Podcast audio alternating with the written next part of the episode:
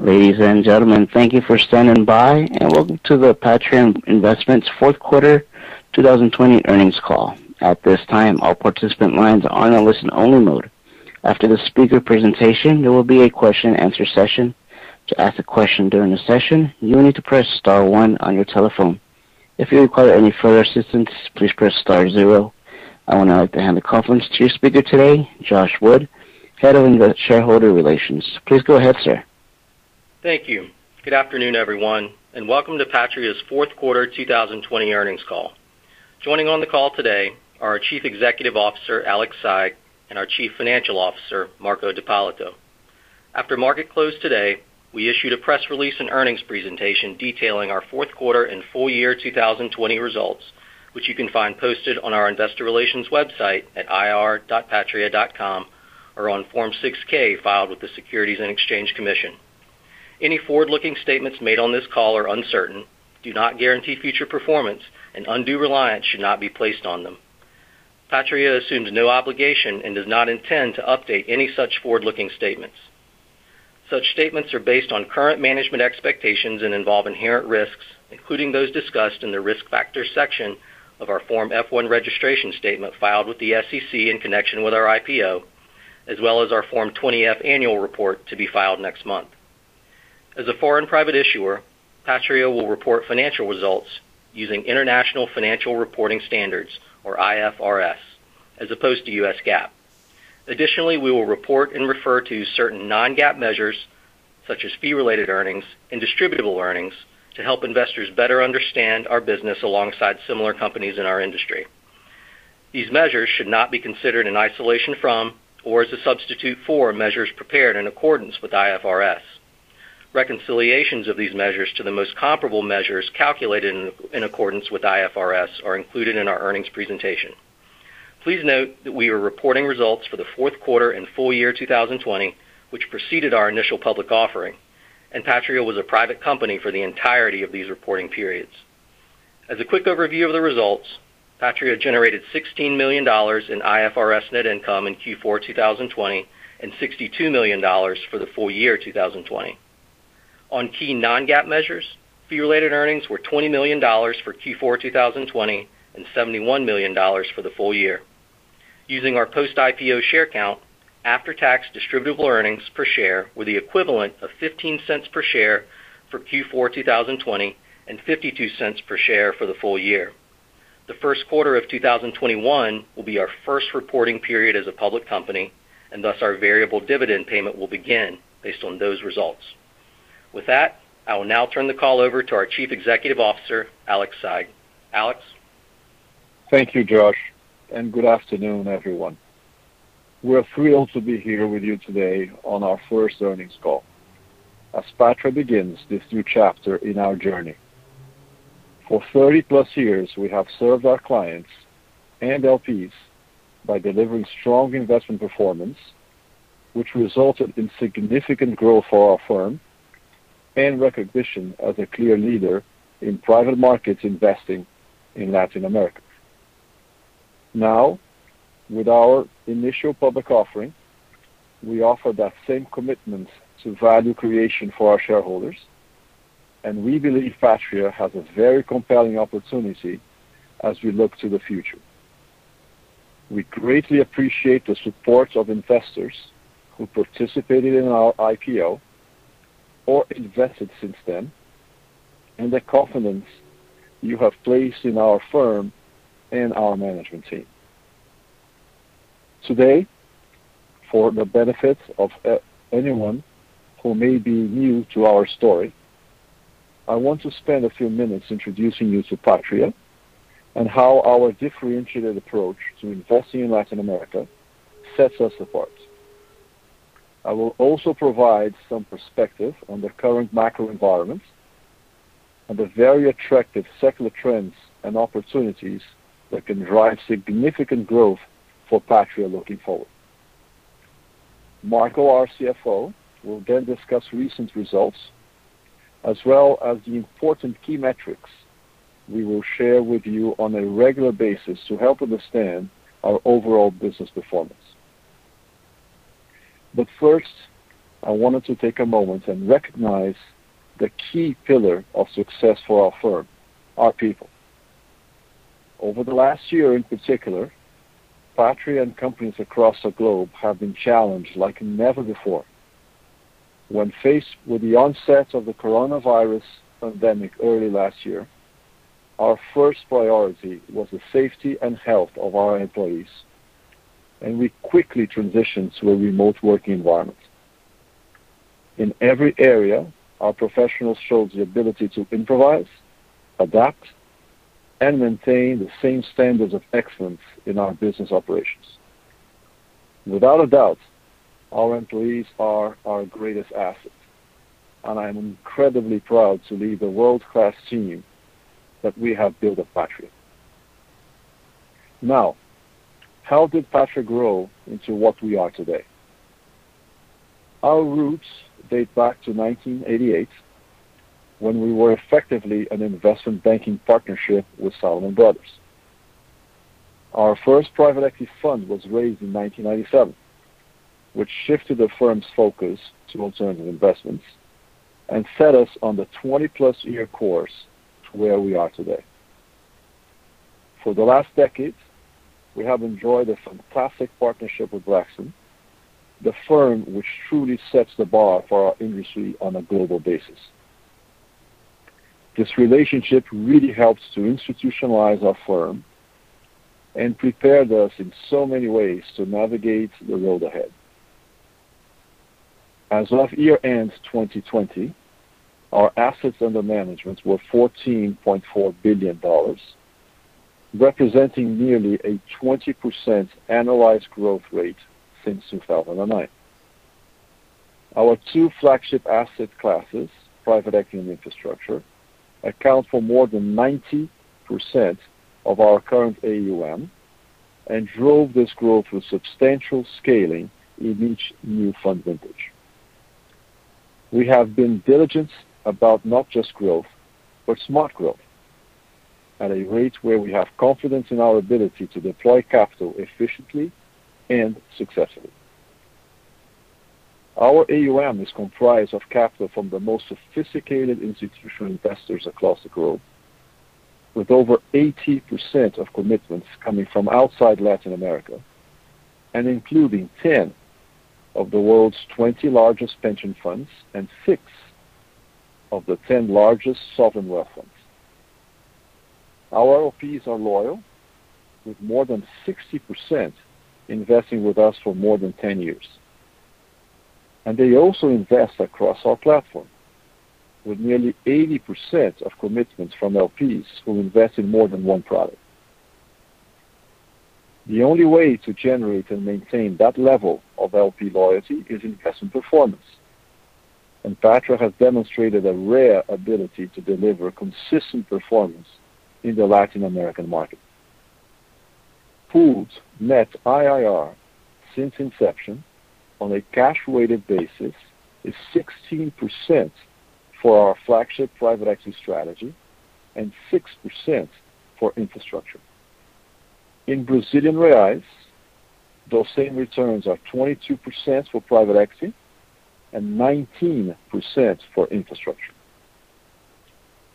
We attribute our performance to a time-tested investment approach, which we believe is key to success in the region. Our strategy targets resilient sectors, producing stable goods and providing essential services with a low correlation to GDP growth: healthcare, logistics and transportation, power and energy, food and beverage, data infrastructure, and agribusiness. We focus on operational leverage and value creation, and our returns are generated using little or no debt, which is a stark contrast to the default assumption of our industry. We also practice gradual and disciplined portfolio construction, staging capital deployments into investments over time, which mitigates foreign exchange and execution risk and allows our investment teams to concentrate capital in our biggest winners over the life cycle of a fund. portfolio company leadership is also critical to our strategy, and we take a very hands-on approach in this regard.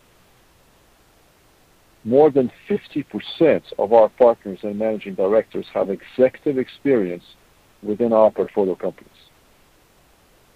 Over multiple fund generations, this replicable investment strategy has delivered exceptional returns for our LPs and generated high demand when our funds come back to the market.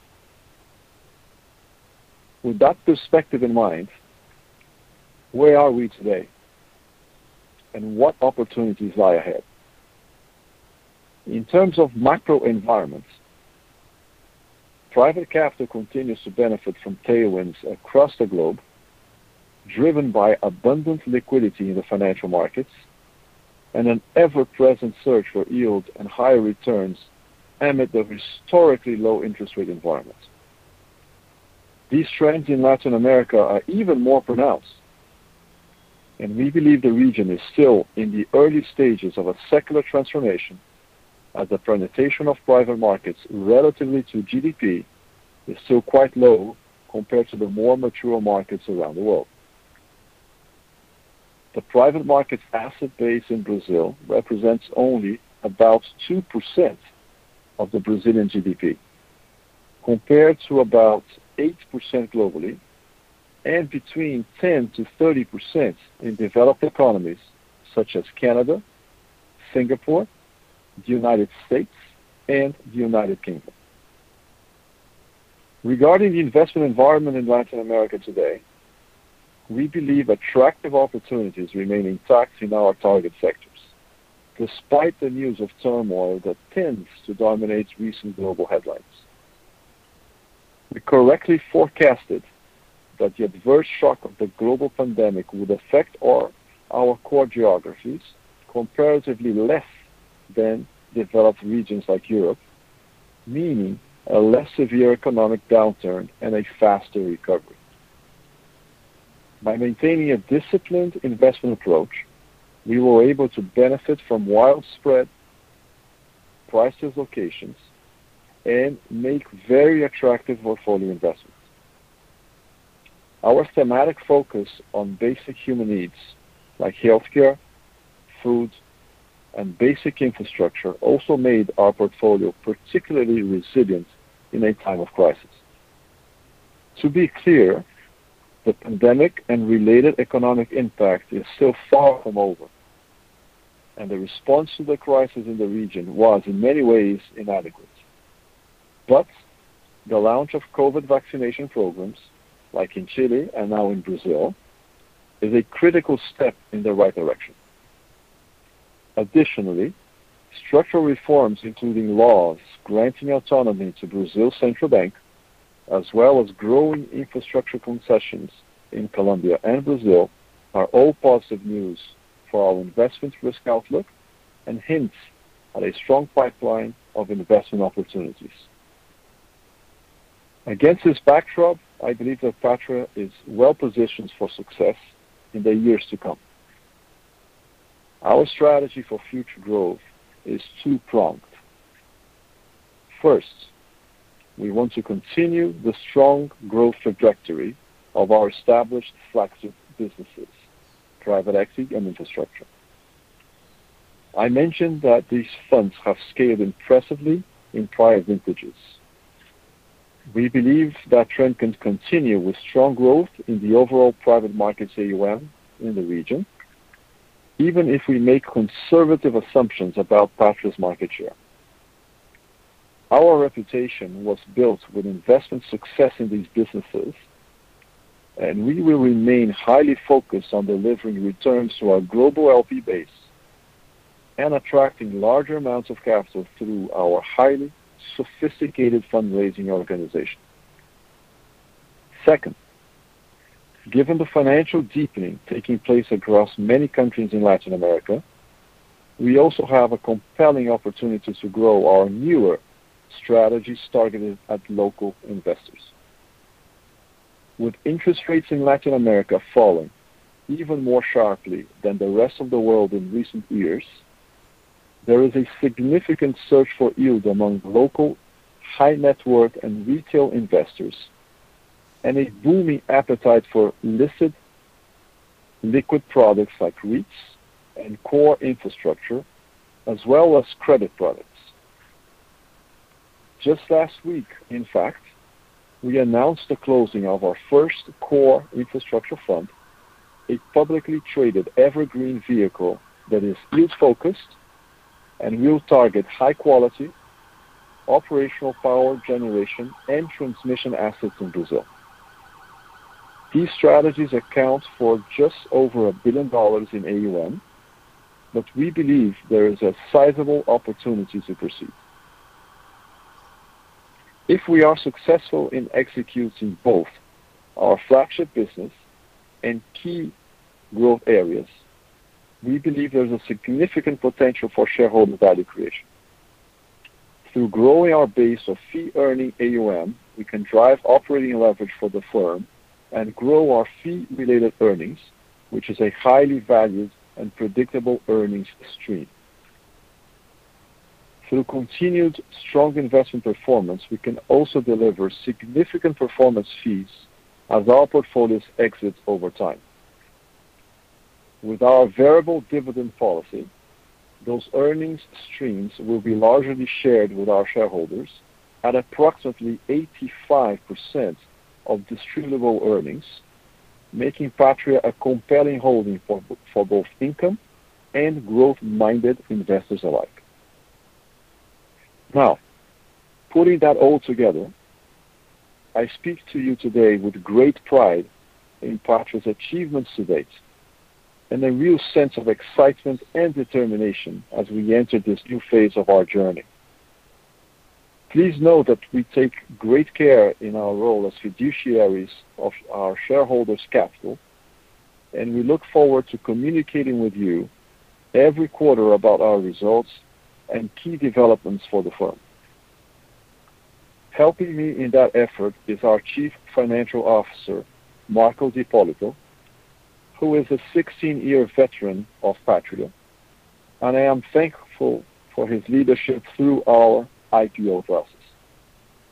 I will now pass the call over to Marco to provide more depth of our recent financial results and key metrics. Marco, please. Thank you, Alex, and good afternoon to everyone on the call. Patria's IPO was a challenging but very important project to position our firm for future. And I very much appreciate the hard work of the many people, internal and external, who made it all possible. In a way, we have been preparing for this for many years by building a world-class platform, and going public was a natural path for us. We feel the offering was a great success, with strong demand from a diverse range of investors, and we look forward to building our shareholders base as we tell our story.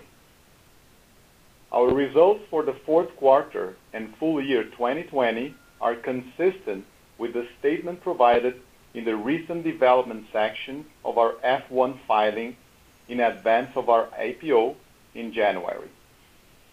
After-tax distributable earnings were $20 million for Q4 2020 and 70 million for the full year.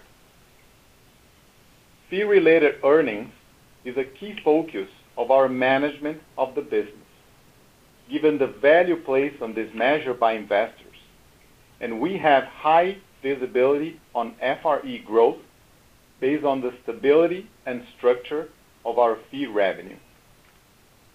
We generated fee-related earnings of $20 million in Q4 2020, up 20% from 17 million in Q4 2019.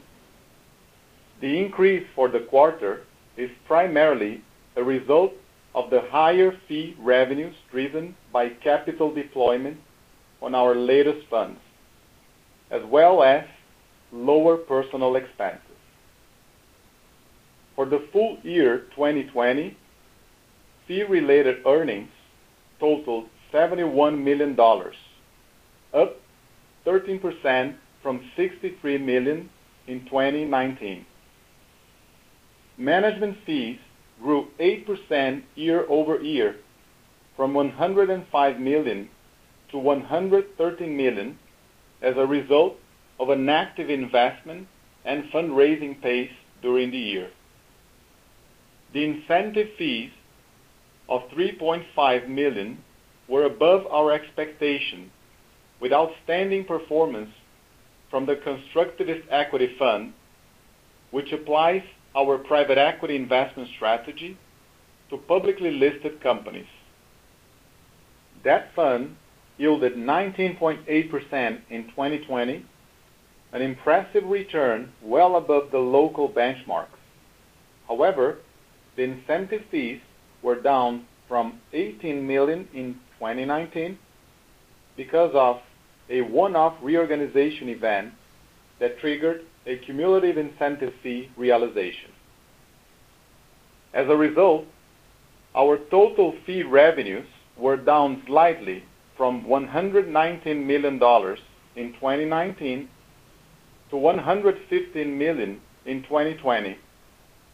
But That decrease was more than offset by the lower expenses, driven by lower incentive fee compensation, as well as a beneficial impact of the currency movement for our non-dollar denominated expenses. This results in the year-over-year fee-related growth of 13%, as mentioned, with an FRE margin of 62% for 2020. As we look to 2021, we expect continued strong fee revenue growth as we deploy capital, offset partially by post-IPO adjustments to our compensation structure. We expect the net result to be solid FRE growth on a nominal basis with an FRE margin in the mid 50% range. Now, let's turn to net accrued performance fees. This metric represents the balance of the performance fees that would be realized net of investment team compensation if all investments were liquidated at a current valuations. The accrual is based on unrealized investments, which are subject to future valuation impact, but it provides the best indicator for near to medium-term performance fee realizations. We have provided you with some details in our presentation to give a better sense for the fund-level drivers. It is important to note that as Latin American investors, many of our portfolio investments are denominated in local currencies, while our flagship private equity and infrastructure funds are denominated in US dollars. Therefore, the fund returns, as well as the net accrued fee, can be affected by currency fluctuations. Despite substantial Latin American currency depreciation against the dollar in 2020, the overall operating performance of our portfolio was actually very resilient. As a result, our accrual held up very well against the currency headwind, with $276 million at year-end 2020, down only slightly from 292 million at year-end 2019. As you can see on the presentation released today, about 238 million of the 276 million of net accrued performance fee are in two funds, Private Equity Fund III and V. Note that our funds utilize European model waterfall distribution for carried interest, meaning all contributed capital plus the preferred return hurdle must be returned to LPs before any accrued performance fee can be realized. You can observe the levels of capital return in the fund's performance table shown in our presentation. The $55 million net accrual in Private Equity Fund III is supported by only one remaining investment, which is publicly traded, as well as receivables from prior realized investments. We have already realized 1.8 times the invested capital in that fund. For Private Equity Fund V, the 183 million net accrual is supported by nine unrealized investments, and the fund is already marked at a gross multiple of 2.4 times with a net IRR of 36%. Additionally, one of the largest holding in Fund V just recently filed for an IPO. We remain confident that we can realize performance fees in this fund during 2021, but the exact timing and mix will be driven by the best investment decisions for our LPs. Our core business model is based on seeking to deliver exceptional returns to our fund investors. And if we succeed in that, the related performance fees will ultimately accrue and monetize to our shareholders over the life of our funds. Now, turning to assets under management.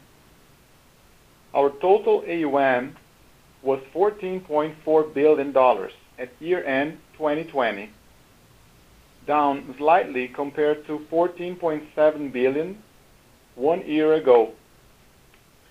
We had 1.4 billion of inflows from fundraising activity, and our portfolio companies continue to perform well.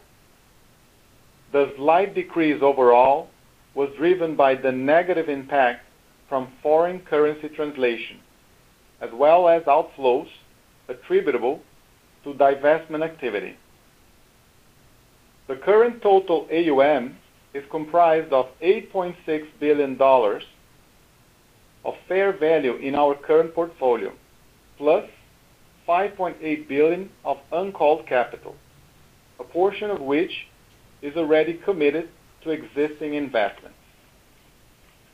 Fee earnings AUM, which reflects the basis on which we earn management fees, reached $7.7 billion at year-end 2020, up 12% from 6.9 billion over a year ago. Perhaps the most important message to take away is that our fee earnings AUM and our fee revenue are very durable and sticky, since our flagship funds are denominated in US dollars.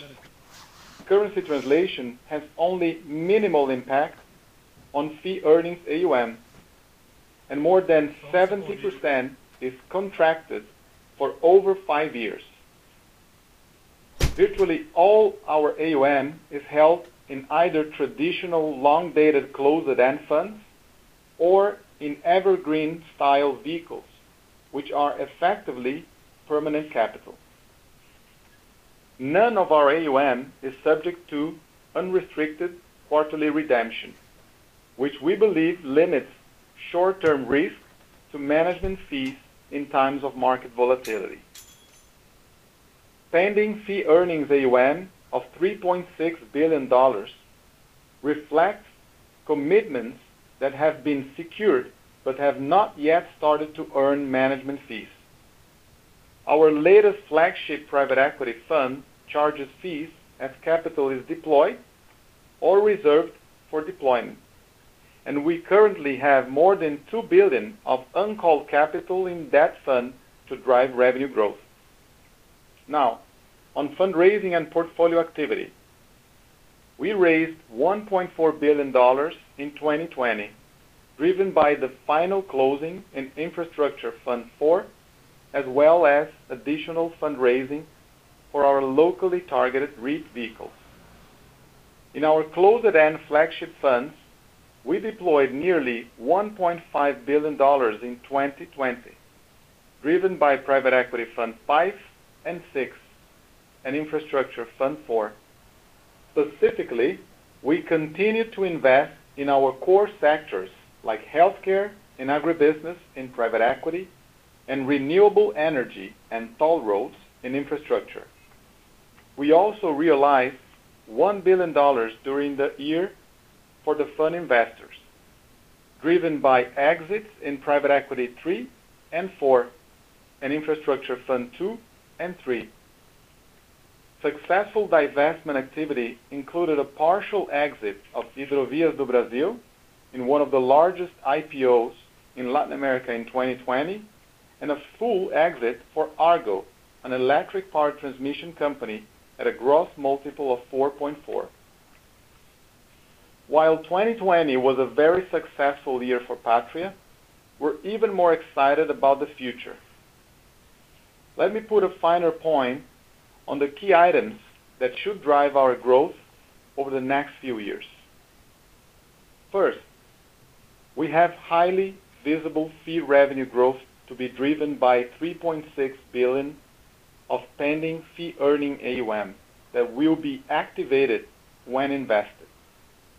I noted that we deployed 1.5 billion in 2020, and we believe we can continue at a healthy pace in 2021.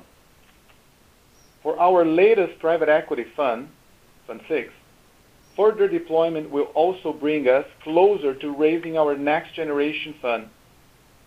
We scaled Fund VI by 50% compared to Fund V, and our goal will be to scale it again.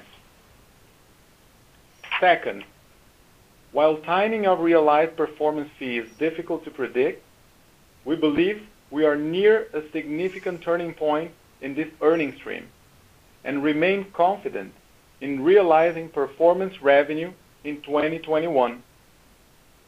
Portfolio company operating performance is strong, and we see good environment for public listing and exit. As you follow our metrics each quarter, the net accrued performance fee balance will be a helpful indicator of the potential future cash earnings.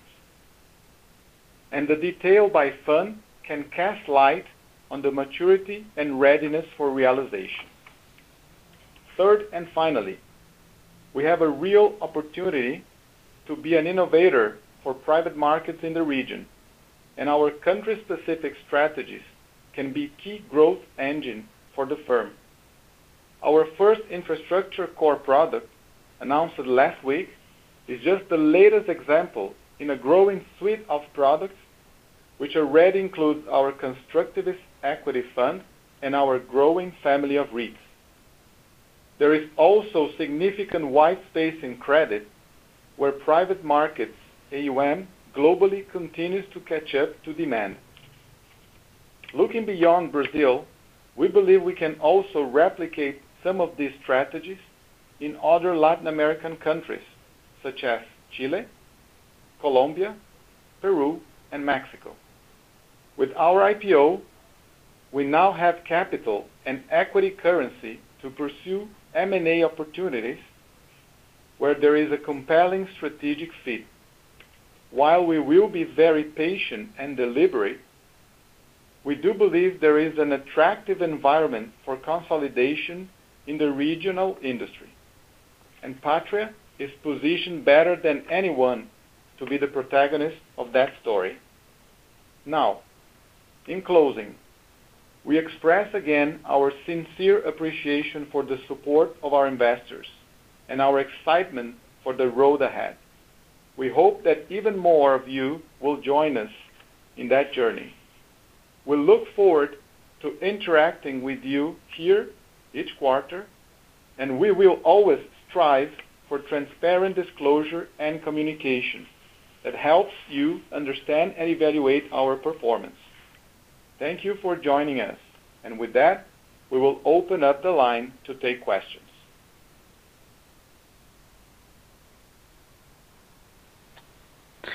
Thank you. As a reminder, ladies and gentlemen, to ask a question, you will need to press star one on your telephone. And to withdraw your question, press the pound key. In the interest of time, please limit yourself to one question, one follow-up. Our first question will come from the line of Craig Siegenthaler from Credit Suisse. You may begin. Thanks. Good evening, everyone. Hope you're all doing well.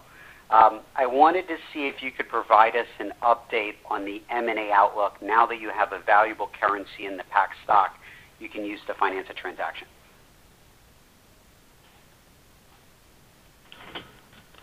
Thank you. And I hope you Uh, and your family are well as well. Uh, this is Alex uh, Saigh speaking. Well, we have been talking to several potential candidates. As Marco described, we have now the primary offering to give us no additional weapons, as you as you may, for the acquisitions. We have no MOU signed, anything in that nature. Uh but we are now looking forward to actively pursue uh, acquisitions, as uh, mentioned uh, during our IPO roadshow and now by Marco, our CFO. So unfortunately, I cannot disclose anything further than that. But um, this is a significant and important part of our expansion. And we we look forward to continue pursuing this strategy in the near future. Thank you. Great. Just as my follow-up, you know, I know most of your clients are actually outside of Brazil. Um, but inside of Brazil, when I think of some of your newer products, the REIT, CEF, the credit strategies, can you help us think about you know, these businesses and you know, how much they could fundraise, let's say, this year? Well, uh, thank you again for the follow-up question. Yeah, we're very excited, as uh, mentioned, with uh, our Brazil-centric strategies. Um, as you can see, we have launched these products three, five years ago, targeted to the mostly to the high net worth and mass affluent Brazilians. Uh we have so those are our main clients for these products. Of course, we use distributors to reach out to these to these clients. Uh, we have been uh, doing a lot in that front. As you can see in the past, uh, in 2020, for example, we did do follow-on offerings for our REITs. We did then early in 2021 raise our first core infrastructure fund. So we are very very active in that front, launching several products, and should continue with the same pace as you saw, as you as you probably Uh, noticed uh, for uh, 2020. Um, it's hard for me to give you a prediction, a number. But definitely, we are very excited with these new activities, and our products have been very well accepted by our clients. Thank you. Thank you. Thank you. Our next question will come from the line of Mike Carrier from Bank of America. You may begin. Hey, guys. This is uh, Dean Stephan on for Mike Carrier. Um, I think you guys touched on this a bit in the prepared remarks, but just given some of the macro uncertainty in Brazil and some expectations for higher rates, um, do you expect this to have any impact to fundraising or performance fees, either in the near or the longer term? And how high would interest rates have to rise in order to cause a more meaningful you know, fundraising headwind moving forward? Thanks. Thank you, Thank you, Dean, and I hope you and family are well as well in in these crazy times here. But um on on the um on the interest rate side, as as you as you know, interest rates are historically low in Brazil. Uh, very recently, they have been raised to 2.75% per year. And um I'll ask our head economist, uh, Luis Fernando, that's here on the call to comment his view on the macro side. On the effects of our business, uh, we don't see a major negative effect. We have been fundraising, not only ourselves, but our industry, in the last years when interest rates in the region and in Brazil were higher than uh, the current interest rates.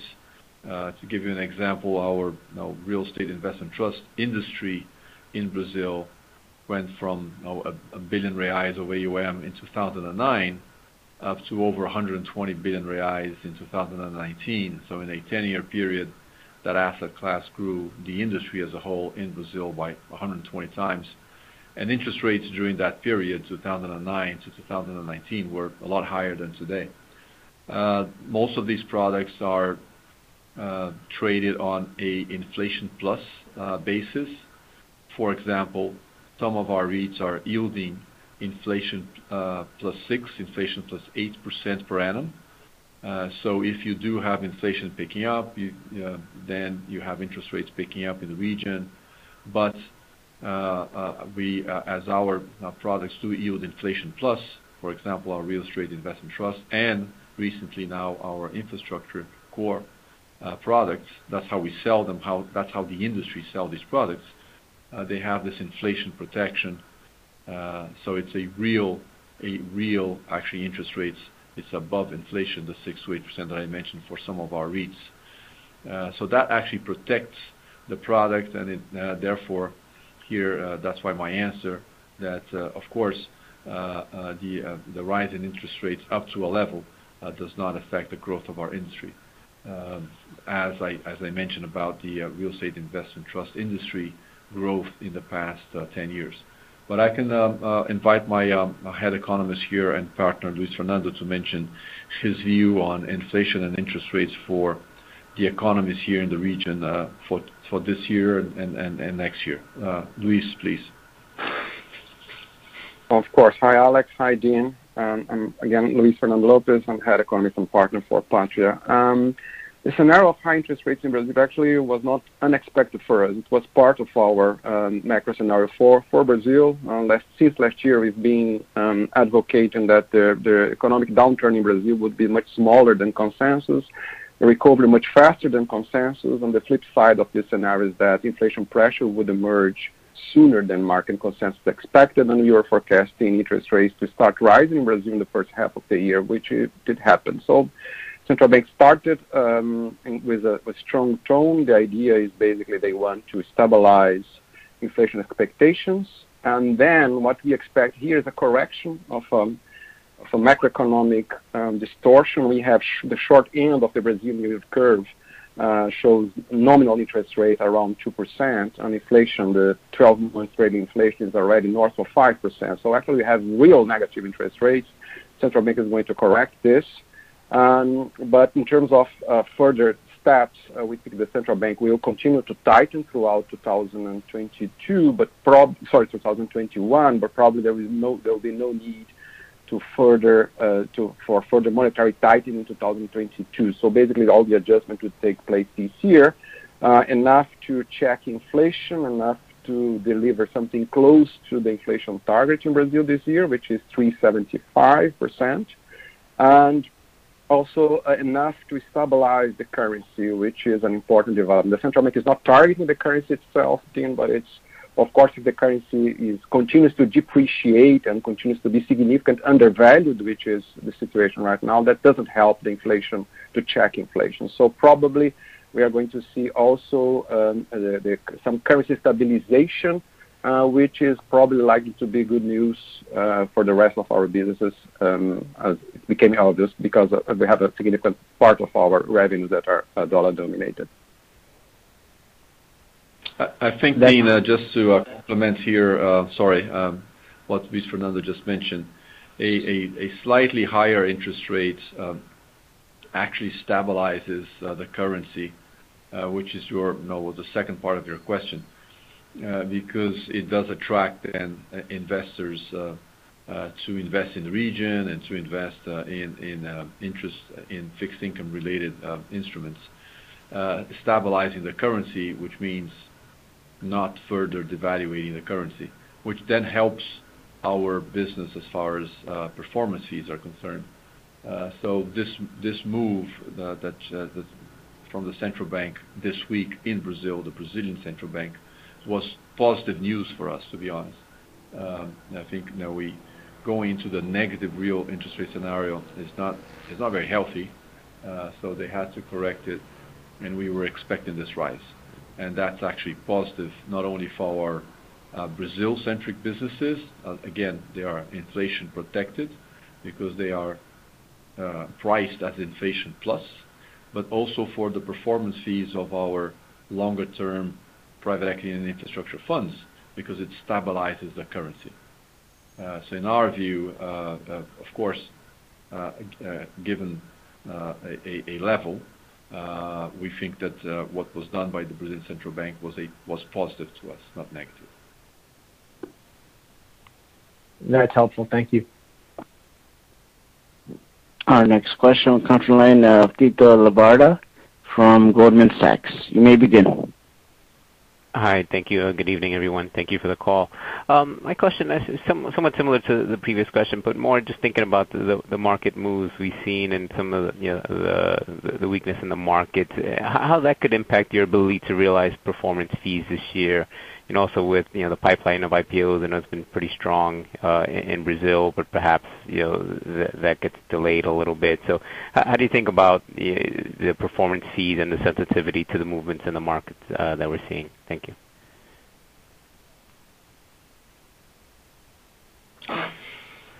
Well, um I think we uh um again, I think we're pretty positive about what's going on. I think we uh, we have not seen any major impact uh, in our fundraising uh, or actually in our businesses. I think um, if Luis or Marco, do you guys want to further comment on that as well?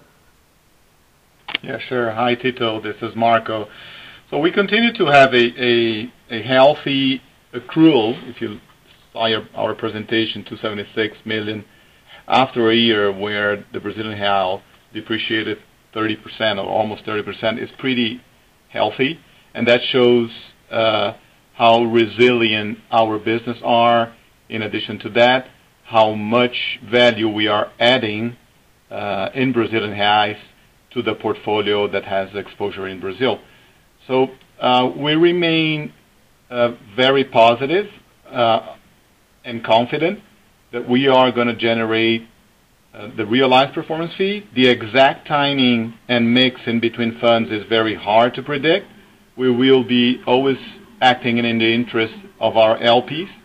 But as far as uh, company performance is concerned, and you can tell that by looking at the charts that we showed on the presentation about the value that is being created. Not only that, but the other chart that I would encourage you to look at is the performance of the funds. You can tell that the businesses are reacting very positively, uh, both on a relative and an absolute basis in a year like 2020. Okay. No, thank you very much. And from my corner, just to add a little bit what just Marco. This is Luis Lopes. Sorry, to, uh, I forgot to make myself clear here. Um, basically, uh, if you take the impact of the recent high interest rates, we are talking about, again, the short end of the Brazilian yield curve. So this is the interest rates for the next uh, three to six months. Uh, if you go to the long end of the curve, though, uh, interest rates there are already at 8%. So if you discount values, if you do the net present value discounted by the long end of the curve, which is already 8%, shouldn't change that much because the the rise interest rate was pretty much priced in already. So we think there will be short-term volatility in the market. The stock market may may be a little bit surprised by the the central bank move. Uh, but in terms of the the net impact on the, the market as a whole, we don't expect a sharp deterioration because the basic drivers of growth in Brazil remain the same. Those parts of the story that we cannot control, for example, commodity prices, they are distributing pretty well. So uh, we we expect some noise in the short term, but nothing in terms, nothing dramatic in terms of fundamentals. And then the the prospect for exiting through IPOs or through the capital markets remains pretty much pretty much the same. Okay, great. Thanks, Luis. Thanks, Marco. And our next question will come from the line of Domingos Falavina from JPMorgan. You may begin. Thank you. Uh, good evening, all, and thanks for taking the question. Um, I have actually um, two questions here. The first one is, you know, higher rates have been supportive of the BRL, and you guys have carry uh, computed in dollars. So I actually thought the opposite, if you know, higher rates could could support more effects. And if you guys have any kind of of estimates as far as you know, the impact on, Um, I guess, on like 5%, 10% BRL appreciation and how that you know, feeds into your accrued performance. And uh the second is a very simple question, actually, on slide 13, and it might be something I'm missing. But on the bottom left, you basically have inflows, outflows, valuation impact, and currency. And in inflows, there is a negative $40 million Um, instead of a positive. It's the only table that has negative inflow. And given you separated um, FX, I'm not really sure uh, it's under the infra and quarter-on-quarter. Um, I'm curious to know uh, like what what exactly is the negative inflow number. Okay, Domingos. Uh, thank you very much for the question, and hope you are well. This is Alex here. I'll answer the first part of the question, and then I'll turn over to Marco to answer the specific uh, number that you just mentioned there. Um, on the performance fee, uh, if you look at the past, uh, um, in 2020, I think being a good year for us to talk about this, and we have that shown on slide nine of our presentation. You can see that our performance fee, the accrued performance fees for the year of 2020, was really resilient, from $292 million to $276 million uh, when the currency uh, devalued from 4 reais to the dollar to 5.2 reais to the dollar. That because what happened there, you can see in the slide, you have uh, a lot some of the the companies that actually did very well, mostly the resilient Uh, uh, companies exposed to resilient sectors like healthcare and agribusiness, et cetera, that did actually do did very well during the coronavirus uh, months. Um, if we do go the opposite way and we have a strengthening of our local currency here in 2021, that can actually add to the effect that our companies continue to perform well Um, in 2021. There's no reason why uh, they change their performance trajectory because they performed well in 2020, and we had so many years of lockdown so many years I'm sorry, so many months of lockdowns and so many months of confusion because of the coronavirus. And you have this kind of performance that you can see in slide number nine. We come into 2021, uh, companies continue to perform well. Um we hopefully, we're going to have a second semester in 2021 better than the second semester in 2020 uh, with the vaccination programs in the region, et cetera. And in addition to all that, if the currency appreciates, I think we know it's really positive for us. And that's what I tried to say that in my previous answer. Uh, when interest rates in Brazil do go up slightly, as they did this week, uh, actually, it's in our view, it helps stabilize the currency and even actually supports uh, a strengthening of the currency. Uh, all everything else, of course, uh, stable. The political side of the region and whatever other things are stable, we can actually can see a stabilization or even a appreciation of the currency given where that most of us see kind of a weakening of the US dollar in the next coming months or years. Uh, that's on our side here uh, on the performance fee side. Hopefully, I answered your question. I'll turn to Marco, uh, our CFO here, to answer your second question, please. Hey, Domingos. And again, thank you for your question. Just to add to what Alex said, a good segue to that is an indication on how resilient our performance fee and generation of performance fee is, is really looking at this year. If you look at this year and you see how much the currency depreciated and how much resilient the performance fee was, uh, I think it's a good segue to think about how resilient uh, the business is. As for your specific question, the inflows, uh, and I invite you to take a look, and of course, I can give you more details on that. On the notes, you'll see that the inflows of the fee earnings, AUM, it's a combination of different different numbers. And if you note, there is a there is uh between parentheses, uh, there is a very specific note on deployment and reserves. If there's any increase or decrease of reserves, that may, uh, in a situation where the number is very small, create a positive effect to the inflow with a negative in uh, effect to the inflow, which is is a little bit awkward, but it's it is correct. And I can follow up with you later on to give you the the precise details on how these uh, figures work. Okay. Just broadly speaking, what's a reserve? So, If you think about the fee earnings AUM as the capital that is eligible uh, to charge fees, every time that we are committing capital to an investment and we have firm commitments uh, and reserves for investments, this is the amount of this is the amount of fees that we're making out of the fee earnings AUM. If there's any any any change for any reason in the reserve, that may produce a negative effect. So basically, like you're shifting something that earn fee to a new pocket, to a new investment that doesn't earn fee, so you're reserving on the side. It's not exactly this. Uh it's uh we are reserving capital for a certain investment, and for if for any reason we are uh, not deploying that capital, uh, that produces uh, a negative a negative impact. Got you. Very clear. Thank you. I'll be happy to follow up on the very specifics of this mechanics. No, no, it's been clear. Thank you. But yeah, happy to chat on the side as well. And once again, that's uh, star one for questions, star one. Our next question will come from the line of Robert Lee from KBW. You may begin. Uh, great. Uh, good afternoon, and hope everyone's doing well, and thanks for taking my questions.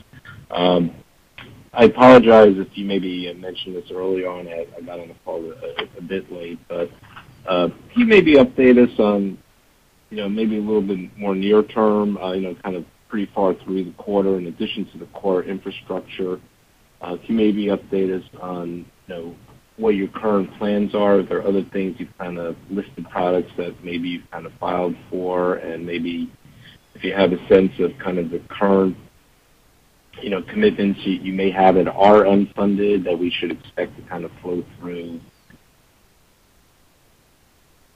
over the next several uh, uh, months or quarters. Just trying to get a sense of kind of the near term kind of new business flow. Well, thank you. Um and thanks for asking uh, if we are well. We're all well and safe here. Hope you and your family as well. And thanks for thanks for taking the time actually to participate in our call. This is uh, Alex Saigh again here, the CEO.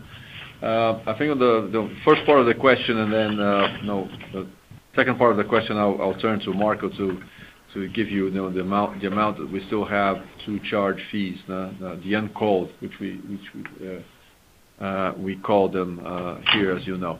First part of the question is, uh mm-hmm. we have I can't give you actually a number, as you probably know, but we're very excited with the Brazil side of the story here to give you a perspective, a color on. You know that we have a listed equity product.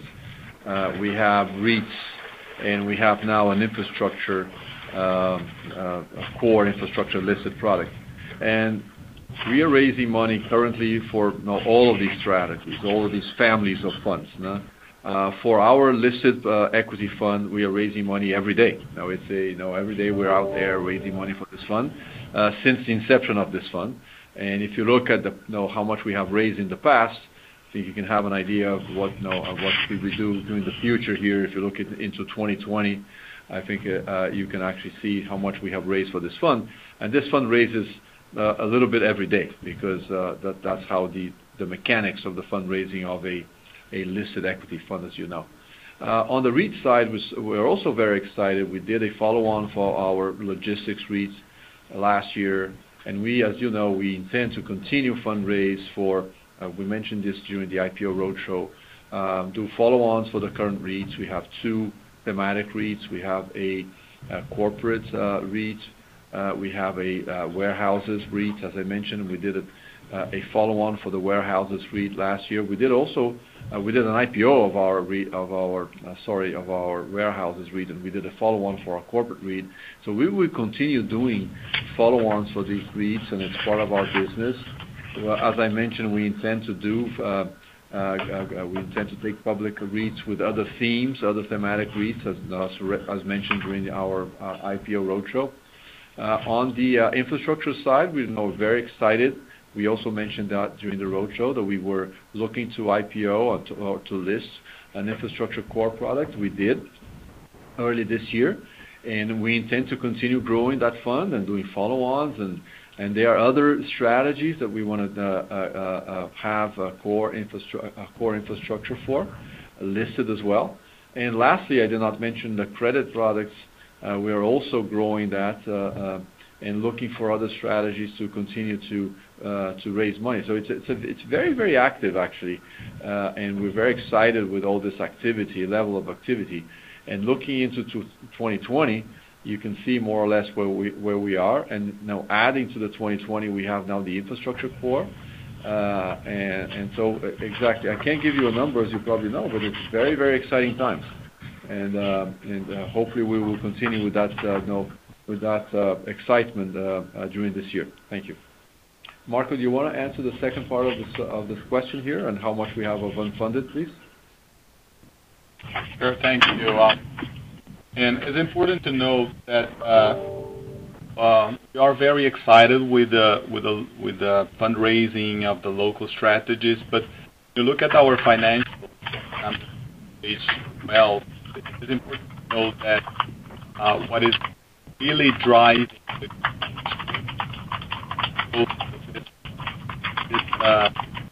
piece. Do you mind muting your line? It's it's making just a little bit noise. No, thank you.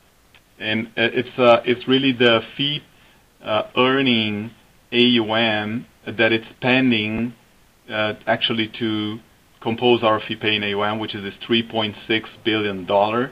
So this is very significant because it's capital that is contracted. It composes the base of our fee. It will compose the base of our fee-earning AUM as soon as we deploy the capital. So that capital that is contracted is long-term.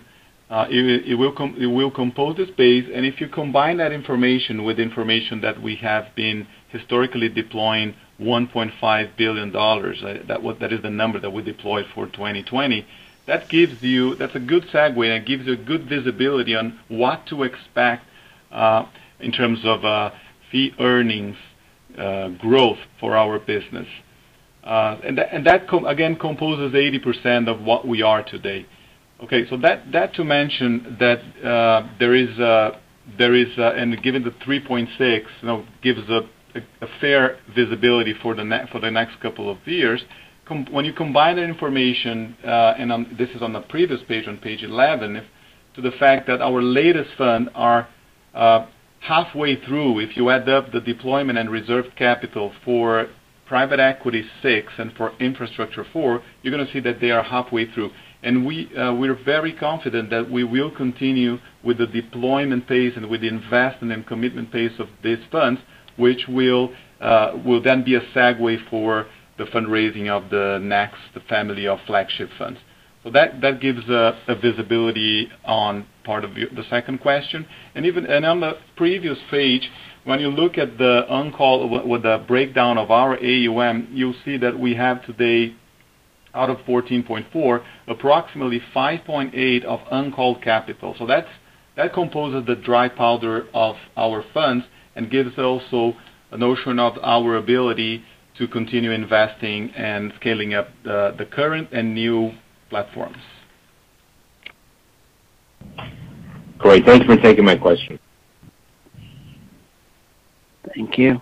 Our next question will come from the line of Craig Siegenthaler from Credit Suisse. You may begin. Great. Thanks for taking the follow-up. Um, guys, just a quick one. On the AUM roll forward on slide 13, can you just remind us what the fund's capital variation is? The 775 for uh, 4Q. Um, yes, that's it. Marco, do you want to take this one? Happy to. Give me one second. Capital uh, variation is the net change in the working capital at the fund level. So for instance, recycling or the use of credit facilities. So that's a miscellaneous of uh, of uh, figures within the fund that we decided to carve out from the figures that we wanted to highlight, that are really the ones that indicate the activity of the funds. Got it. Thank you, Marco. You're welcome, Craig. Thank you. And I'm not showing any further questions in the queue. I'd like to turn the call back over to Josh Wood for any closing remarks. Thank you, Victor, and thank you to everyone for joining the call today. Our shareholder relations contact information is listed in our presentation as well as on our IR website. Please feel free to reach out to us at any time with questions, and we look forward to speaking with you here again next quarter. Have a good evening. Ladies and gentlemen, this concludes today's conference call. Thank you for